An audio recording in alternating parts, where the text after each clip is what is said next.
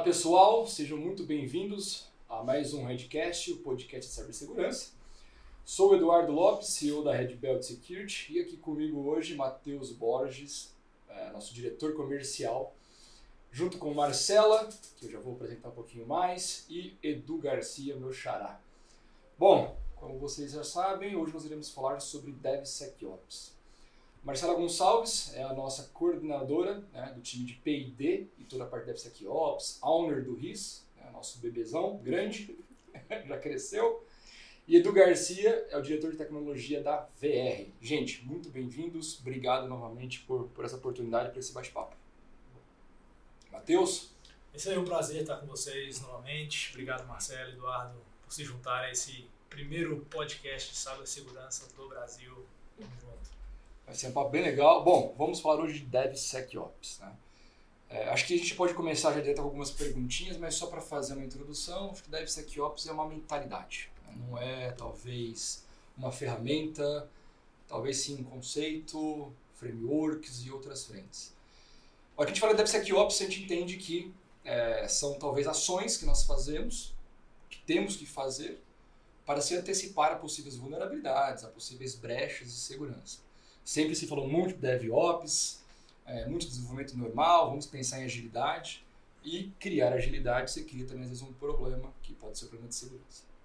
Certo, Matheusinho? Exatamente. E é muito, muito comum esse processo de DevOps pensar em segurança lá no final do processo, né? E vem DevSecOps aí para dar uma chacoalhada nesse processo e trazer segurança um pouco mais para o meio, para realmente influenciar o modo como as aplicações são desenvolvidas. É por isso que a gente está aqui hoje. Né? Exatamente. Destrinchar um pouco mais e aprender com essas feras que estão com a gente aqui hoje. É um tema legal, é um tema super importante, que está em alta hoje no Brasil, né? um dos temas que a gente mais vê as pessoas falando, precisando. E Edu, perguntinha para você para a gente iniciar esse tema aqui já. Uh, onde você acha que deve se iniciar essa jornada? É, é realmente uma mentalidade ou é ferramental? O que, que você imagina ali para, de fato, implementar isso, uh, seja em empresas, seja em esteiras, e aí baseado na sua experiência?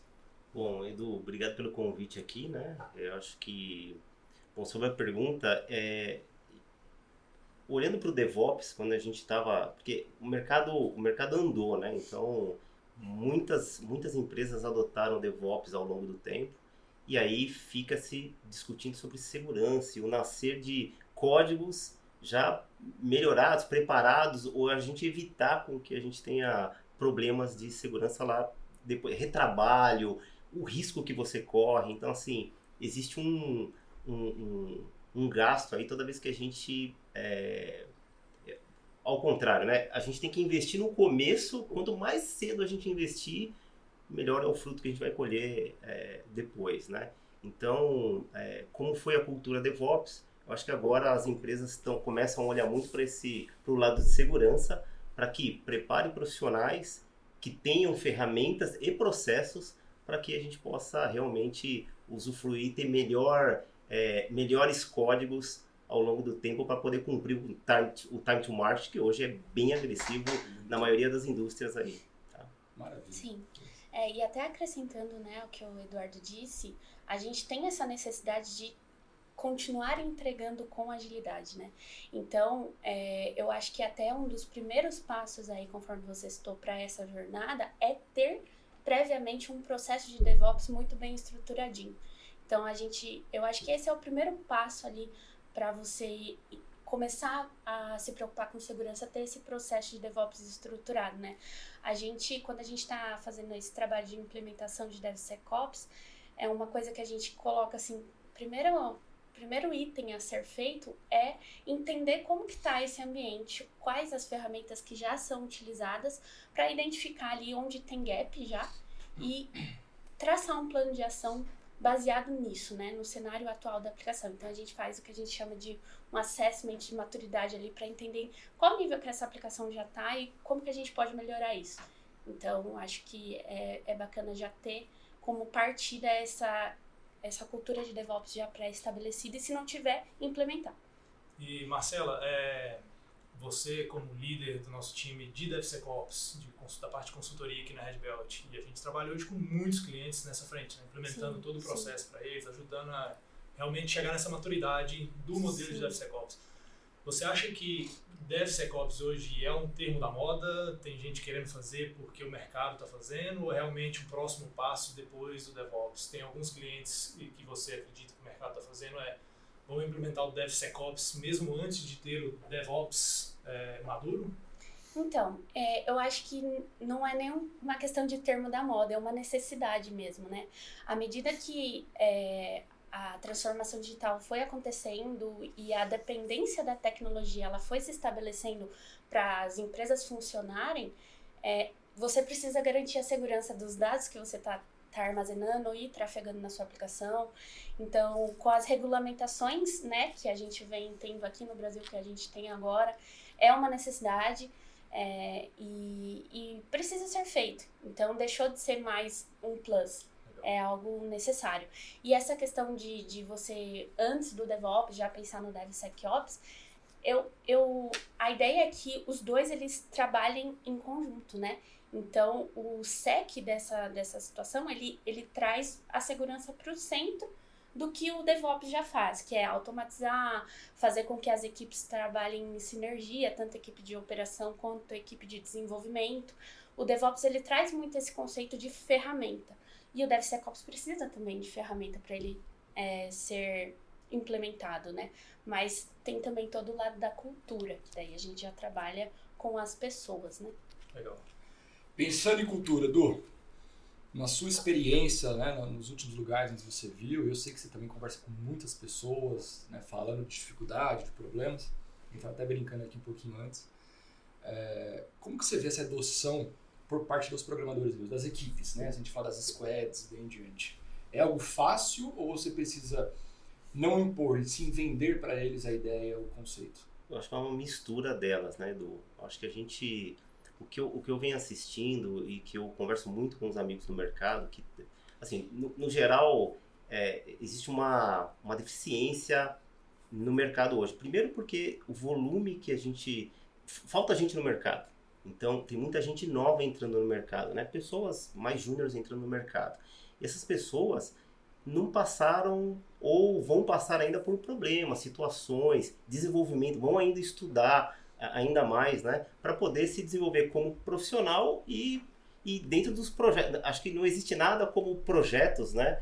É, para poder, para o pro profissional aprender. Então, assim, existe essa, essa deficiência hoje é, dos profissionais e do conhecimento de segurança mesmo, mas é quando eu falo conhecimento de segurança mais profundo do que é hoje. Porque os programadores, no geral, eles, eles têm uma boa noção, mas aí quando olha no todo, e aí é, não é só o código, é, é o processo como um todo, muitas vezes, né? A gente fala de IDOR, aí, problemas com IDOR no mercado, então assim, o processo como um todo precisa ser visto e precisa ser trabalhado. Então, eu acho que, é, primeiro, ter, uma, ter um time é, híbrido ou mesclado, ou com pessoas júniores e pessoas sêniores para poder.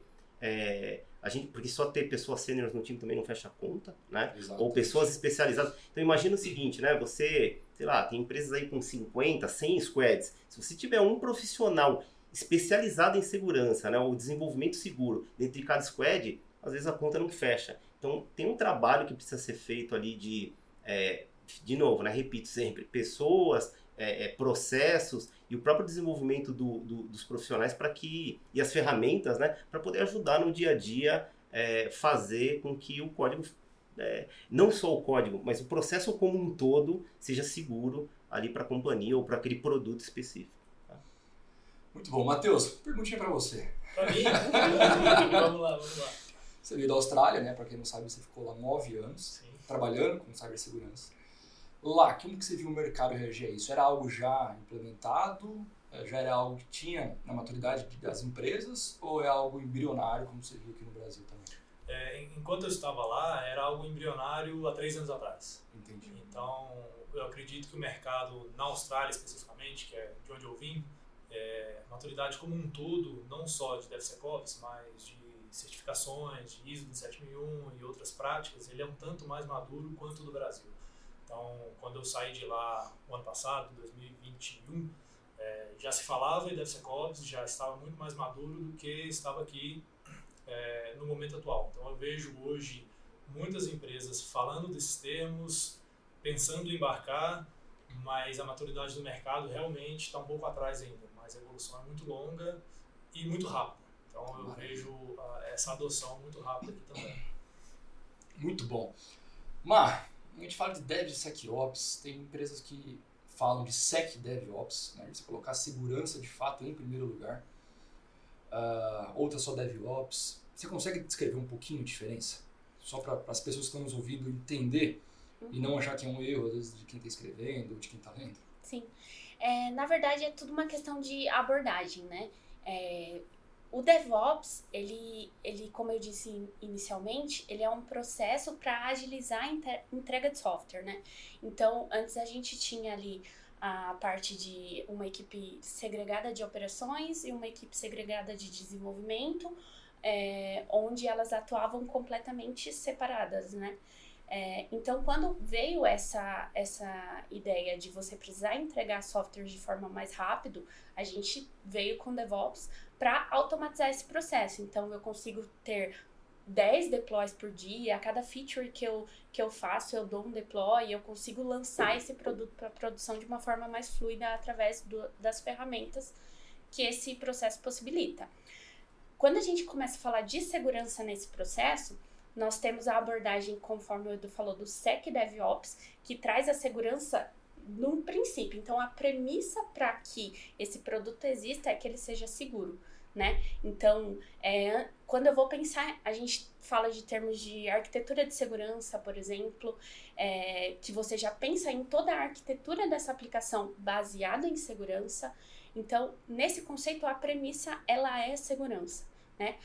Agora, quando a gente fala do DevSecOps, é, é basicamente o conceito de DevOps, na né? entrega de software fluida, mas com segurança no meio. Então, é, nesses modelos que a gente tem de desenvolvimento ágil, com Scrum, por exemplo, a gente, é, na hora de elaborar as features, a gente traz ali insights em cada etapa do ciclo de desenvolvimento do S, SDL lá, a gente consegue trazer insights de segurança em cada uma das etapas.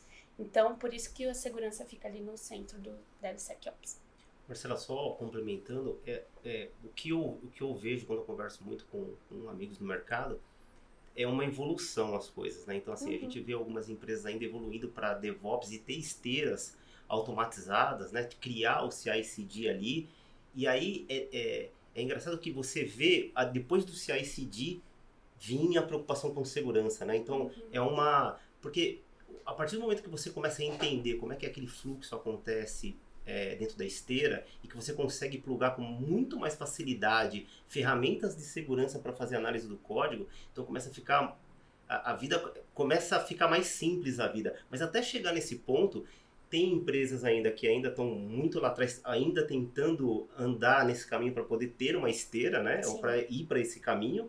E tem outras que já estão muito evoluídas, olhando já outras coisas além do de simplesmente os produtos de segurança é, para análise de vulnerabilidade dentro da esteira. Então, eu acho que no mercado a gente acha um pouco de tudo, né? Então, quando você comentou de, de, de Austrália, por exemplo, aqui no Brasil o que eu vejo é depende olhar a maturidade é um negócio que, se você comparar, por exemplo, banco e indústria fabril, existe uma diferença muito grande ainda, né? Então, mas o mercado, mas o mercado evoluiu. Assim, na, na minha opinião, eu vejo, pelo menos, o mercado é, está evoluindo e o mais importante é as, as pessoas e os executivos nas empresas começaram a entender, vide esses esses ataques cibernéticos que vem acontecendo ao longo do tempo, a quantidade de vazamento de dados nas empresas que andam acontecendo cada vez e mais perto, né? Você escuta amigos comentarem sobre isso, então você, você começa a entender que é, vê, na verdade, essa, essa evolução de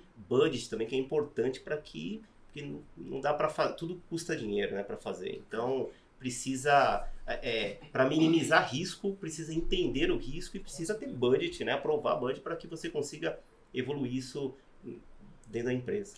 E vocês dois mencionaram cultura, né? É, quando, eu, quando eu comparo até a Austrália, é, lá o board já está muito mais avançado em ter o tema segurança nas discussões diárias deles. Uhum.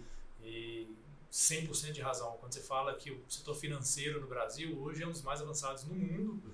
Tanto em segurança quanto em relação à antifraude, né? Uhum. A gente sabe que o pessoal do, do, setor financeiro aqui tem que matar Ixi. meia dúzia de leões a cada hora, né? não por dia não. Então o jogo é diferente mesmo. Mas e, e eu queria jogar para vocês dois é, quais são os benefícios hoje de ter um modelo da DevSecOps. A gente falou em trazer segurança um pouco mais para dentro do processo, mais para o meio e para o início do processo. É, mas existe sempre uma preocupação em tirar a agilidade do modelo DevOps, que nasceu para ser ágil. Uhum. E hoje só fala que tudo tem que ser ágil. É, essa preocupação é do mercado, ela é real, ela é um problema ao implementar-se um modelo de DevSecOps? É, posso começar aqui, Marcelo? O, o, eu, eu vejo algumas, algumas situações que eu posso compartilhar aqui. Então, por exemplo, eu vejo alguns amigos comentarem sobre problemas de segurança na, no final do projeto. Então, tem que... É, é, assim, podia ter visto no começo. Então, a, a, às vezes precisa, dependendo do tipo de problema, tem que refazer, tem que rearquitetar as coisas. Então, assim, aí começa a complicar bastante, porque aquele projeto que ia custar X, agora talvez custe duas vezes X, né? Fora o então, tempo, né? Que explodiu já de entrega. Time to market, que é outro, né? É, é envolve uma série de outras coisas que estão ao redor ali. Ima, uma pergunta, né? Nós estamos falando aqui da visão do Edu, uhum. É, sobre o outro lado da mesa. Uhum. E dentro de casa? como que você conseguiu implementar isso né, para o próprio time, é, a forma da gente realmente ir para consultoria, serviço e tudo mais, isso é claro. Mas como que você hoje consegue atrair desenvolvedores que não são de segurança, concorda? Né? Você não acha DevSecOps no mercado. Uhum. É, e a partir do momento que ele entra aqui, claro, ele recebe tudo naquela aquele banho, aquela loja relacionada a desenvolvimento seguro. Como que foi para essa adaptação? Para o time é... de dev mesmo? a gente tem que ter uma abordagem quando a gente vai falar com o pessoal mais técnico de, de, de atrair mesmo eles, né? Então, apresentar para eles quais são as vantagens deles adquirirem esse conhecimento, que isso é bom para a carreira deles, é algo que no mercado está muito em alta, não existem profissionais que tenham já esse, esse skill, né?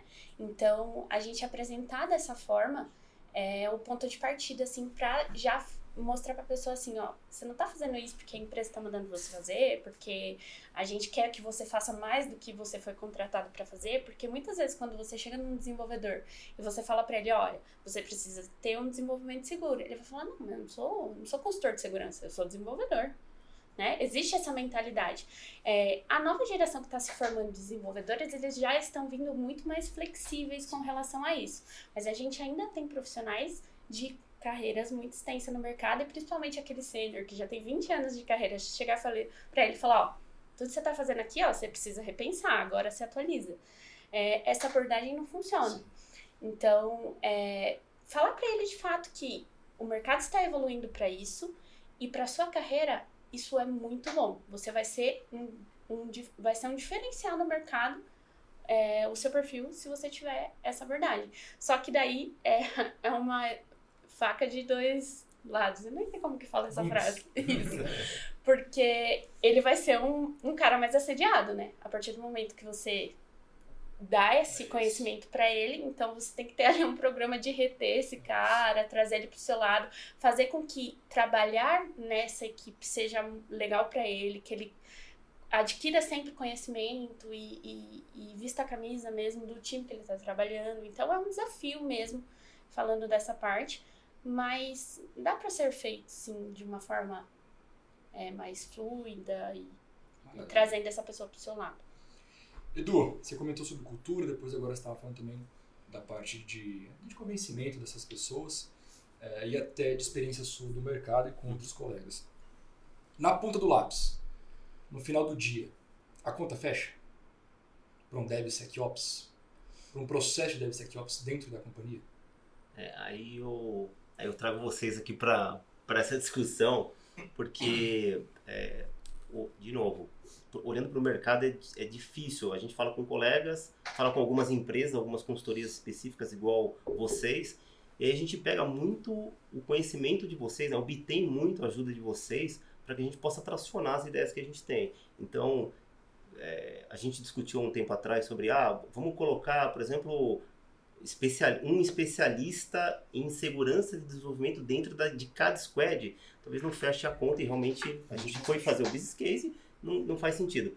A gente está contratando vocês para poder trabalhar e entender o que, que a gente pode fazer, aonde a gente pode fazer, trazendo pessoas específicas, processos e ferramentas para a gente adequar, fazer uma jornada, né? Vocês estão propondo uma jornada para nós que eu acho que faz total sentido para a gente evoluir o que a gente já, já tinha até, até o momento e sair do outro lado da melhor maneira possível. Então, acho que é isso. Maravilha. É, trazendo vocês para a mesa, esse, esse é o ponto aqui, tá?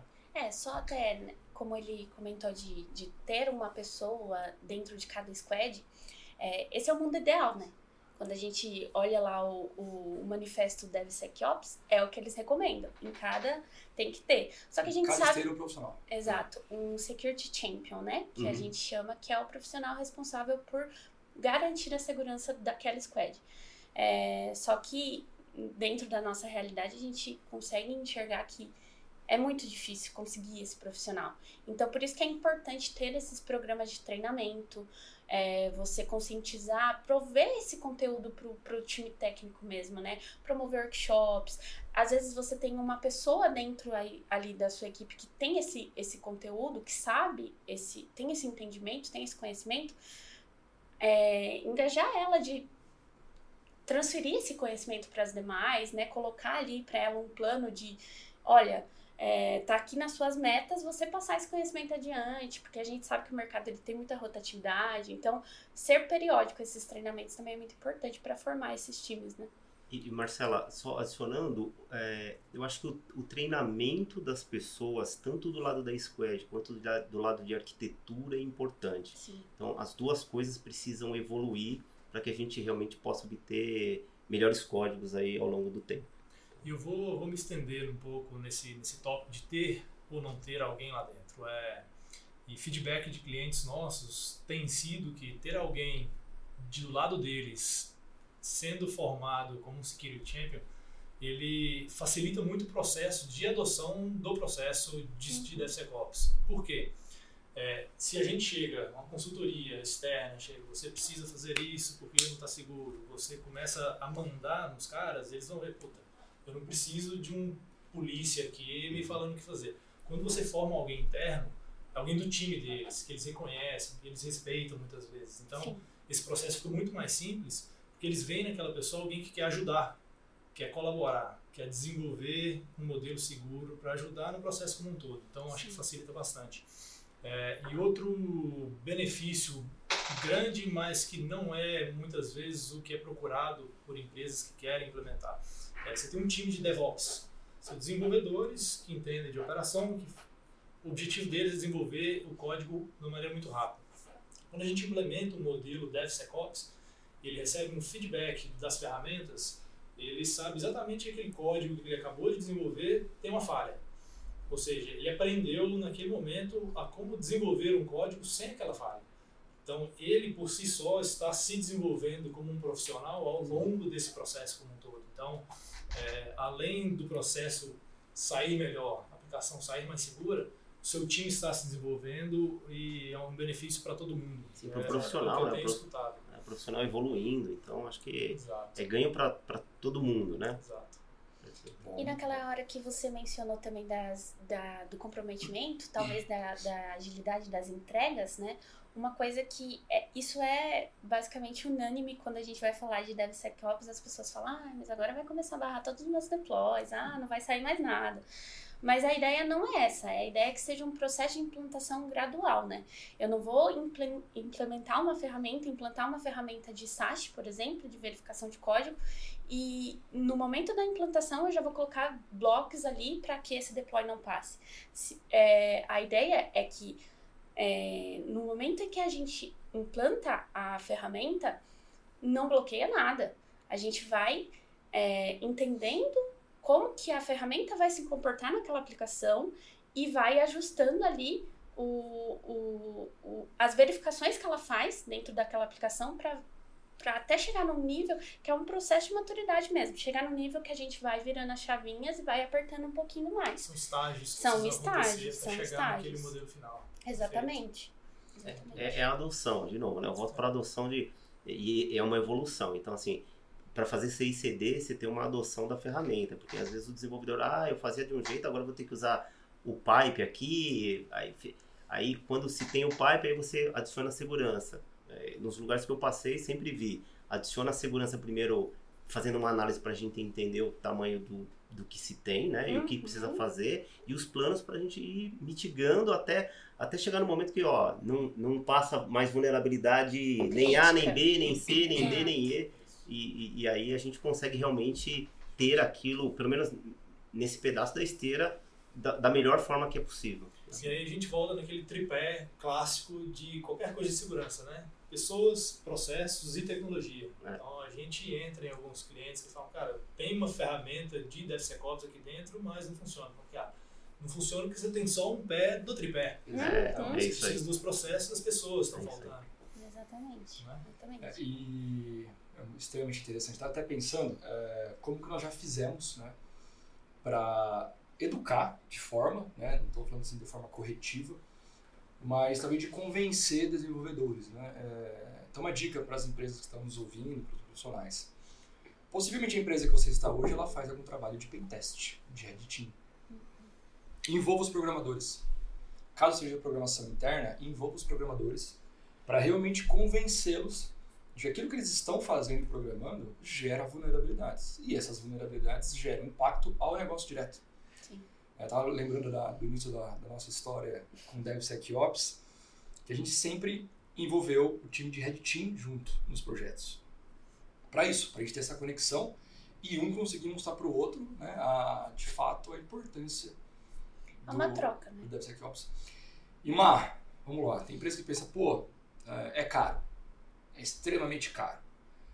Vamos falar que uma empresa quer por conta própria fazer isso. É possível fazer com ferramentas open source? É possível fazer só com framework? O que, que você tem de dicas para isso? Hoje a gente tem assim. Até pro nível de maturidade uhum. né, do zero ali, o que, que você imagina? Hoje a gente tem, para todas as frentes, falando de DevSecOps, a gente tem ferramentas open source disponíveis no mercado. É claro que existe a questão né, de qualidade e de como implementar as ferramentas que são mais robustas e têm menos falso positivo, digamos assim, são ferramentas pagas. Isso Vera Code, por exemplo. Vera Code, por exemplo, que hoje é das que tem menos falso positivo no resultado. É, essa questão do falso positivo é uma questão muito importante porque a partir do momento que você põe muito falso positivo no resultado, isso descredibiliza o resultado. Né? Então, é, se você chega, roda uma ferramenta aí que a gente, por exemplo, um Dash, que a gente tem o WASP Zap aí, que é, da, é, é open source, é gratuito da, do projeto da WASP. É, se você roda esse, esse cara e acha 300 vulnerabilidades de uma só vez, e daí o, o desenvolvedor recebe esse, esse backlog de vulnerabilidade e vê que das, de, das 300, as 10 primeiras que ele olhou é falso positivo, ele, ele descredibiliza todo o restante. Então, é, é legal você implantar essas ferramentas muito bem é, reguladas, para que elas tenham um resultado mais legal, assim, para que para você passar para o seu time depois para eles corrigirem. Mas existe, existe ferramentas é, de SAST, existe é, ferramentas é, que a gente chama de SCA, né? Que são ferramentas para fazer a verificação das dependências que você tem na sua aplicação. É, scans de container tem também bastante. Então, de API, a gente consegue é, ter esse, esse respaldo em todas as fases. Assim, a gente tem uma alternativa open source hoje em dia. E se a gente for olhar para esse processo, né, vamos supor que eu sou uma empresa nova, eu quero olhar para DevSecOps de qualquer jeito. Eu posso iniciar por onde? Um checklist, talvez? Sim, é. O, o que a gente. O que eu falei lá no início de fazer essa, esse assessment de maturidade, eu bato muito nessa tecla porque é muito importante. E como que a gente faz? Existem frameworks hoje que possibilitam esse, esse assessment, né? E, e a, a gente tem o da WASP-SAM, que basicamente você consegue fazer online esse, esse assessment, respondendo lá, a pessoa responsável pela aplicação, que tem conhecimento técnico da aplicação, ela consegue responder um questionário e no final vai sair para ela, ó, seu nível de maturidade é esse e ela vai conseguir entender através dali é, o que, que ela precisa fazer. É, então aquilo ali já vai te, te sair com um plano de ação, tá? Então, a partir daí você consegue depois de fazer esse levantamento e saber onde que estão os seus gaps, eu acho que o próximo passo seria você colocar um SAST ali, por exemplo. Não precisa estar tá imediatamente atrelado à pipeline, mas pelo menos tenta rodar ele antes do, de subir para um ambiente de homologação, para você já ter ideia do que, que você tem ali de vulnerabilidade, o que, que a ferramenta que você selecionou ali já identificou.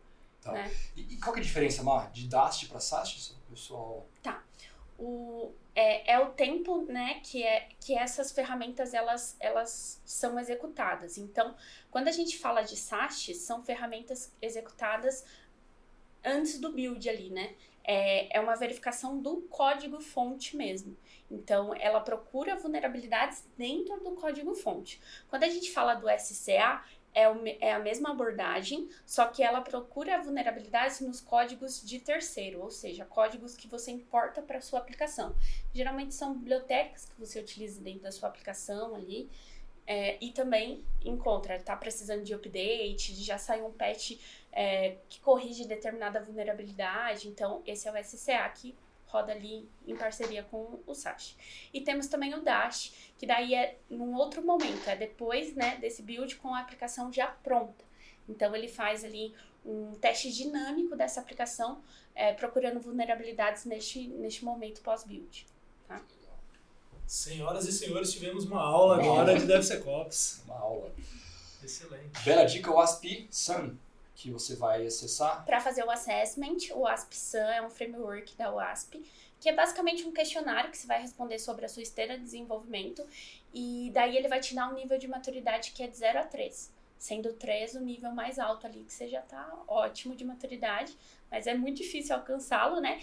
E, e, e, nem precisa chegar no 3, depende muito do seu negócio, do seu apetite de risco, do que, que você trafega na sua aplicação de dados, depende muito do seu cenário. Né? Maravilha. Então, fiz o checklist, entendi quais são as minhas brechas ali, talvez o que eu não consiga fazer, o que eu não faça hoje de verificação do meu próprio desenvolvimento. E ali eu já botei algumas dicas do que fazer para melhorar, certo? Sim. E aí criar processinhos internos, passar isso para o time de desenvolvimento, treiná-los. Então é uma forma de você talvez fazer sem custo direto de ferramental. É, e o legal do, do ASP-SAN é que ele não aborda só o desenvolvimento ele entra desde a parte de governança, design, desenvolvimento, aí as verificações de segurança e operações, que é depois de você monitorar a aplicação como um todo. Então ele olha a, a, a, o ciclo né, de desenvolvimento de uma aplicação do início ao fim. Legal. E, e, não se desespere, né? Quiser, porque tem isso, né? A, é a brincadeira da ignorância é uma benção, né? Então, é, quando pega-se o resultado, isso serve para qualquer ferramenta de segurança, uhum. né? Quando uhum. pega o resultado, precisa entender isso, precisa digerir essa informação e criar uma estratégia para ir, ir, ir, resolvendo todas Resolver. elas. Ou... Priorizar, né? Porque não, não tem que resolver, tenho 10 problemas, os 10 são prioritários. Não, vamos priorizar o que, que, por onde começar, porque às vezes um ajuda a execução do outro. Então, ter esse discernimento também de, de, de olhar para esse resultado e saber o que fazer, né? É, Eduardo, é, quando a gente fala de resultados em gerais de segurança, é, muitas vezes a gente cai num technical case. A gente fala de vulnerabilidades, números de vulnerabilidades, e a gente sabe que executivos e o board não entendem essa linguagem. E não deveriam entender mesmo, falar bem a verdade. É, como você vê, você vê esse, essa discussão de DevSecOps, que aparentemente é um termo meio técnico, sendo discutido nos níveis altos de hierarquias de, de empresas, de acostumados a falar em risco? Eu acho que o risco para o nível mais executivo é um risco como é, é, é, risco de segurança no geral. Acho que não entra porque são são tantas áreas dentro é, se, se, a gente for analisar segurança, são vários nichos ali dentro, né? Então, a gente está falando de perímetro, a gente está falando de código, entre tantas ferramentas com, a, com é, a gente brinca muito, eu falo muito do, do exemplo do, da cebola, né? Então, assim, você cria várias cascas, né? para poder realmente você se, é, se preparar para situações ou para você realmente ter é, é, ferramentas que te apoiam a, a, a, minimizar o risco. Então, eu acho que a, a, conversa no executivo é muito falando sobre risco de segurança. Volta, voltando muito para quando a gente fala de cibersegurança, é, então quando você hoje falar, por exemplo, de ransomware é um negócio mais fácil no meio executivo de tantas de tantos é, infelizmente, né, de tantos casos, né? é, de casos e que a mídia é, mostrou, não só no Brasil, mas fora do Brasil. Então, assim, os executivos começaram a entender um pouco mais sobre isso. Mas a, a ideia mesmo é falar sempre sobre o risco de segurança, o que, que você está colocando em, em, jogo ali, em risco mesmo. Acho que esse trabalho que é que tem que ser feito e não se levar o técnico é difícil. É pelo menos o que eu vejo no mercado é difícil de você é, encontrar pessoas. Às vezes você vai para um conselho administrativo explicar alguma coisa, difícil falar tecnicamente, tá bom? Não, muito legal. E eu estava pensando aqui enquanto você falava, é, como que a gente defende um projeto desse perante tantas prioridades, vai? Como que a gente prioriza um projeto de DevSecOps? Porque a gente não existe um budget ilimitado, né? É, temos 200 projetos de segurança, tem um upgrade da ferramenta tal, tem a implementação do modelo XPTO, DevSecOps fica onde nesse processo? E ele varia muito de indústria para indústria, você acredita? Eu acredito, porque aí depende do, do risco, né? Por exemplo, é, não dá para comparar o volume em dinheiro, né? A perda em dinheiro de uma instituição financeira, talvez a perda em dinheiro numa num, num outro tipo de indústria, tá? Então é, é difícil isso. Agora, é, o que precisa ser é, o que precisa ser colocado ali normalmente é mede-se o risco, é, junte, junte, junte o time de, é, de segurança que toda empresa tem, né? junte o time técnico para poder tentar. Precisa, precisa haver uma convergência entre, entre ambos ali, né? De, do qual é a ideia e qual é a execução. Aí, a partir disso, entender quais são os riscos. E aí, gente, é, para mim é business case financeiro, tá bom? Porque no final é, trazer, é levar pro, pro, pro, pro para o conselho ou para os executivos da companhia qual é o risco em dinheiro que a gente pode perder. E aí, baseado nisso, você coloca dentro das suas prioridades. Acho que não tem jeito melhor do que fazer do que desta forma que acho que existe vários modelos, tá? E, e, assim, e cada um vive uma realidade diferente no mercado, tá bom? E é um desafio, é um desafio muito grande para todo mundo. Tá? Eu, eu, vi dois casos já, um que estavam defendendo, né, sobre desenvolvimento seguro, é, e veio a pergunta de um executivo, pô, mas calma aí, eles desenvolvem de forma que não é segura. Então, assim, na cabeça deles, né? Não faz sentido. Não faz sentido. Calma aí, eles desenvolvem propositalmente de forma errada. Não, não, não é isso. E aí você, né? Então, assim, quem foi por esse lado, cara, morreu na praia. E uma outra que eu gostei bastante é, eu imagino que toda empresa que está olhando para DevSecOps, em algum momento ela fez um trabalho de penetration test. Em algum momento, um pen test, algo do tipo. E aí foi uma coisa legal. Eu vi, depois de assim, né, a empresa já durante dois anos, pegou a quantidade de vulnerabilidades, pegou as críticas, conseguiu mensurar o impacto daquela crítica e falou: olha, nós demoramos para encontrar essa vulnerabilidade crítica é, um ano depois que uh, a ferramenta já estava no ar. A Ou aplicação. seja, a aplicação. Nós tivemos um ano de exposição. A gente poderia ter sofrido esse risco altíssimo. Para garantir que a gente não sofra isso, nós temos sim que entrar com um SDLC. Ah, não, não, não, me interessa nesse momento, não é o intuito, então vamos fazer pentestes contínuos. Não, calma aí. Também a conta muda. Então, acho que são algumas formas, né, igual o Edu falou ali, de você qualificar e quantificar o risco. Né? Acho que esse é o, é o principal. Perfeito. Acho que é isso, viu, pessoal? Eu tava aqui, tomei aqui já uma, né, uma olhadinha ali. Ó, já está atingindo de novo ali a quantidade de minutos. Mar, algum ponto a mais? Que você queria adicionar? Edu? Eu acho que é importante, você mencionou a questão do pentest agora, e é importante mencionar que o pentest ele faz parte do ciclo de desenvolvimento seguro, ele não deixa de existir. É, e é importantíssimo que ele continue existindo, né? Essas ferramentas que a gente coloca, todo esse treinamento que a gente faz é, com os desenvolvedores não substitui o trabalho que é feito pela equipe de, de, de penetration test aí, tá? É, testes, é, vulnerabilidades relacionadas à lógica, né? é, a regra de negócio não são pegas por, por essas ferramentas. Perfeito. E elas precisam ser feitas através do pentest. Olha, acho que agora a gente precisa de mais uns 30 minutos para.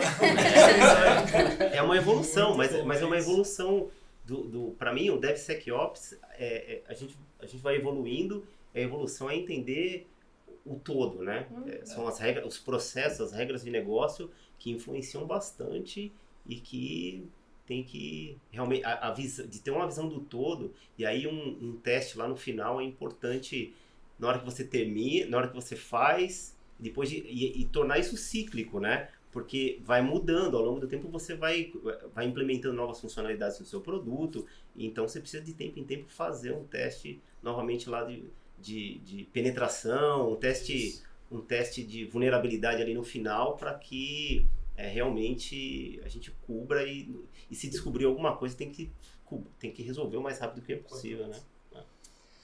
Gente, Mateuzinho, mais algum, algum ponto? Não, muito bom. Muito obrigado a- pela participação de vocês. Ah, eu gosto bastante desse assunto também, viu? Gente, chegamos ao fim então, de mais um episódio do DevSecOps. Gostaria de agradecer imensamente Marcela, Matheus e Edu Garcia, nosso grande parceiro aqui. E obrigado a vocês que estão nos assistindo. Edcast.